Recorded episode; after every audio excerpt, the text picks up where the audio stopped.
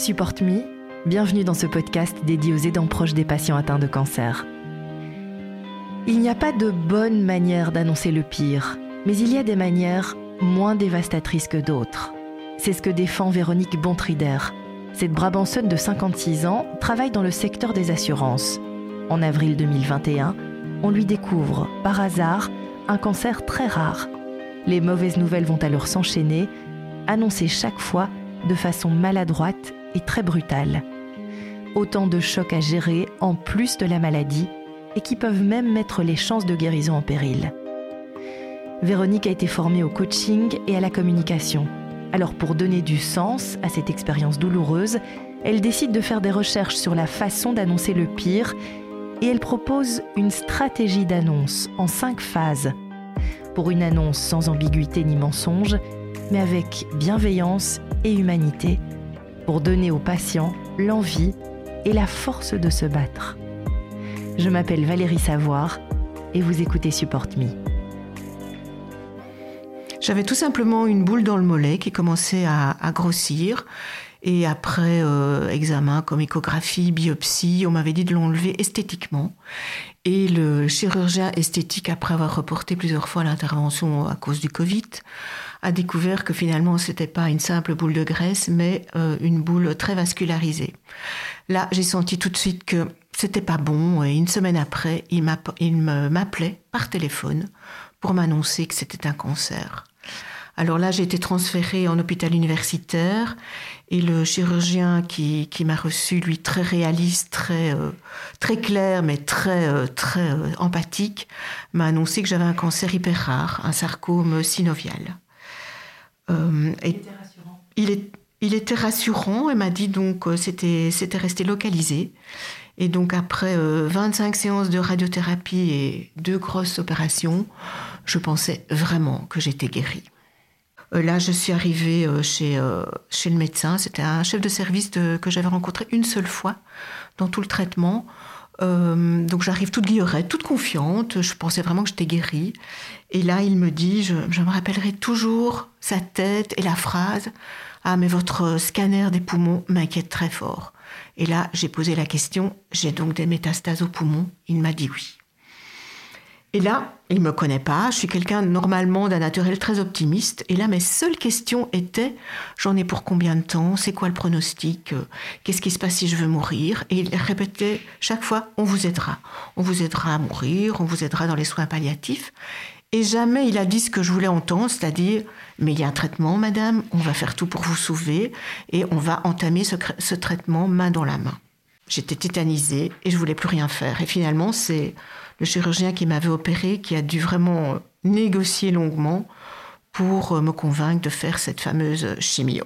Un deuxième choc, je voulais demander un second avis et donc je suis allée dans un autre hôpital universitaire.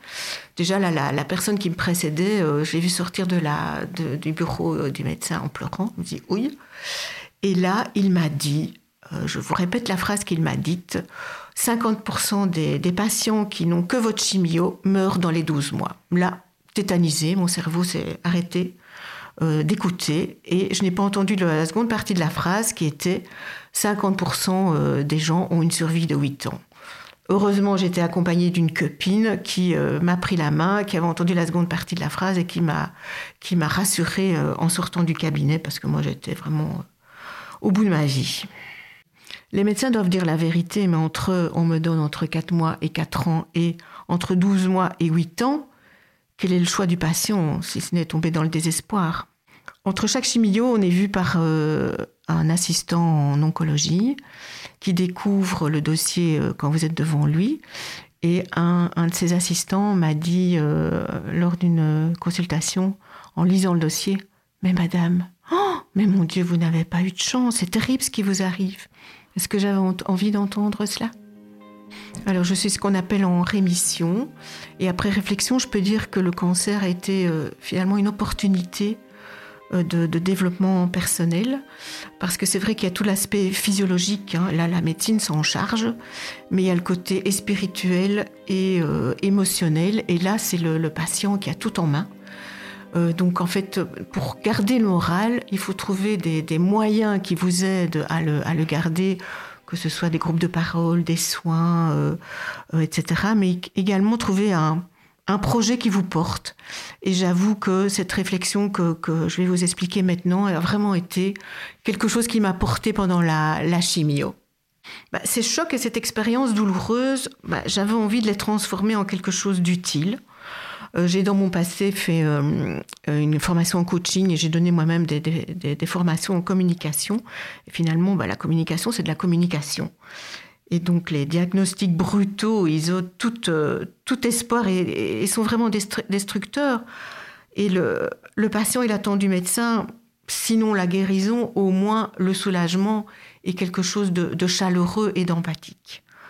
Et donc j'ai réfléchi et euh, j'ai fait quelques recherches. Et donc euh, j'ai lu que les choses ont pas mal changé en 50 ans et donc, euh, il est vrai qu'aujourd'hui, euh, la majorité des patients sont informés de leur diagnostic. C'est même une obligation légale.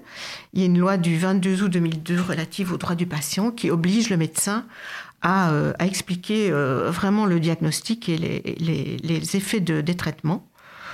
Et d'ailleurs, les patients souhaitent cette information. 90% des, patients, d'après les études, veulent, que, veulent recevoir toutes ces informations, qu'elles soient positives ou négatives. En revanche, il n'y a que 60% des patients qui veulent connaître les informations sur l'évolution de la maladie et sur le pronostic vital. Et donc une chose est récurrente, c'est que les patients souhaitent que les médecins optent pour une approche personnalisée, que les informations soient transmises de façon claire, mais avec une attitude chaleureuse et empathique. Donc en faisant des recherches sur euh, le, fonctionnement du, cerveau du, patient, c'est sûr que l'annonce, elle entraîne un choc car elle porte en elle quelque chose de, d'impossible. Il y a une espèce de gouffre entre ce qui se dit dans l'annonce, donc là c'est du réel, c'est la situation médicale euh, sur la maladie, sur l'état d'avancement, et ce que le patient est en mesure, à la capacité d'entendre et comprendre. Parce que ce réel, il est finalement impossible à intégrer. Et le, patient, il rentre dans ce qu'on appelle un état de, sidération, parce que sa vie bascule en, quelques secondes. Et aussi gentil, compatissant ou empathique finalement que, soit le médecin, il y a toujours cette dimension horrible euh, du traumatisme de l'annonce qui est de l'ordre de l'insoutenable. Et d'un autre côté, le médecin, il n'est pas psy non plus, hein, c'est pas ça non plus qu'on lui demande, mais il doit quand même comprendre qu'on attend de lui plus que le, savoir médical et l'énoncé de ce savoir. Et il doit aussi se demander s'il n'y a pas un décalage justement entre ce qu'il dit et ce qui est entendu. Et là, c'est là ce qu'on appelle la relation. Tout se joue dans la relation entre le médecin et le malade. Donc les mécanismes de défense du cerveau, ben, ça se déclenche automatiquement. Donc quand le patient il entend euh, ce genre de, nouvelles, et le cerveau met en place des mécanismes. Alors il y a plusieurs sortes de mécanismes. Il peut y avoir le déni. on ne parle pas de moi dans cette histoire. Euh, je veux pas, je veux pas savoir.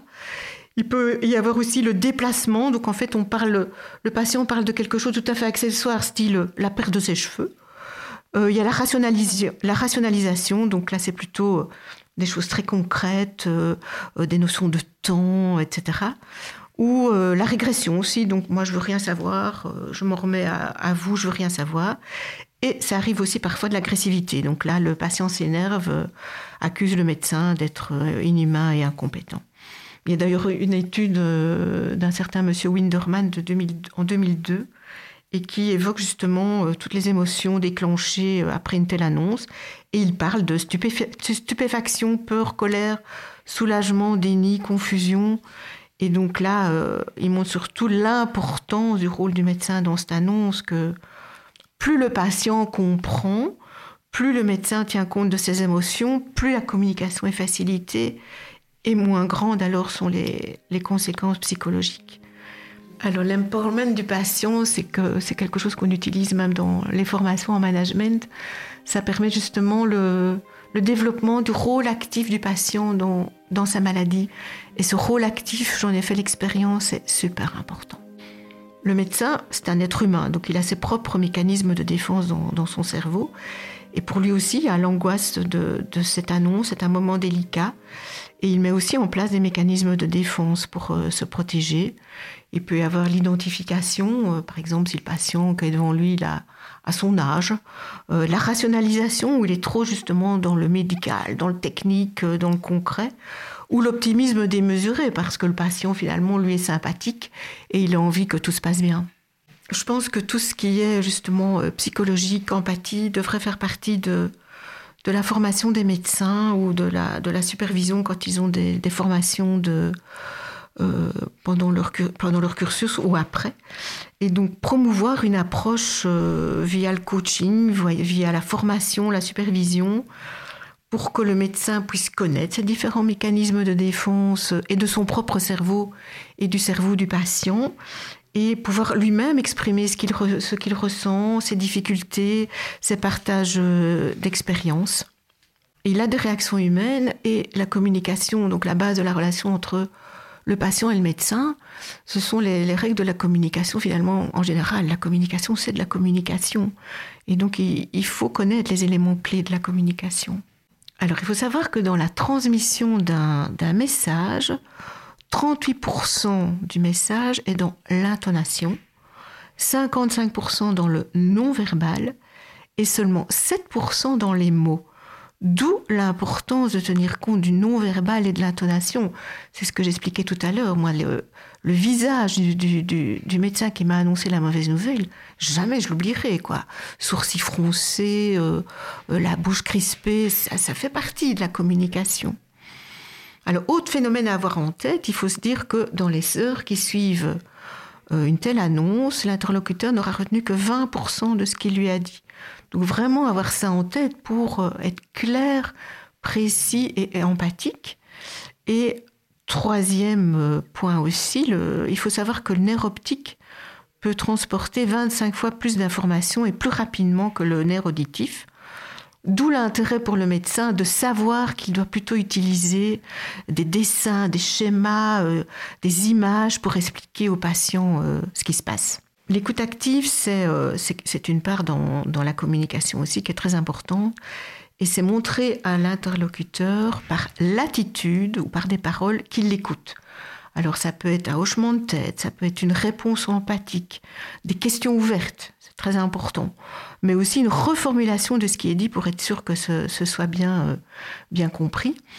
Et là, là, je voudrais rendre un hommage à, mon oncologue donc, qui, me suit pour, euh, pour le moment, parce que pour moi, elle est vraiment euh, l'exemple même, le modèle même d'écoute active et d'empathie. Et euh, donc, elle est, elle est, c'est une personne très réaliste hein, qui va droit au but, mais toujours avec beaucoup de, d'empathie et d'écoute active. Et alors, par exemple, aussi, je, je peux citer quelque chose qui m'avait vraiment boosté dans, dans sa réponse, c'est que j'avais eu l'occasion de, participer à une, une, étude clinique.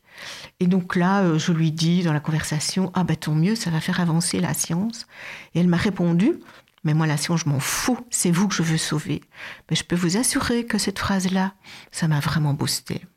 Alors là, je propose une stratégie de communication entre le médecin et le patient en cinq phases.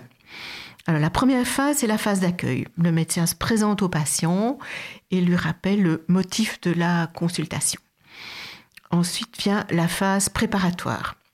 Donc il doit évaluer par des questions ouvertes ce que le patient sait déjà, mais aussi son état émotionnel, euh, comportemental et cognitif.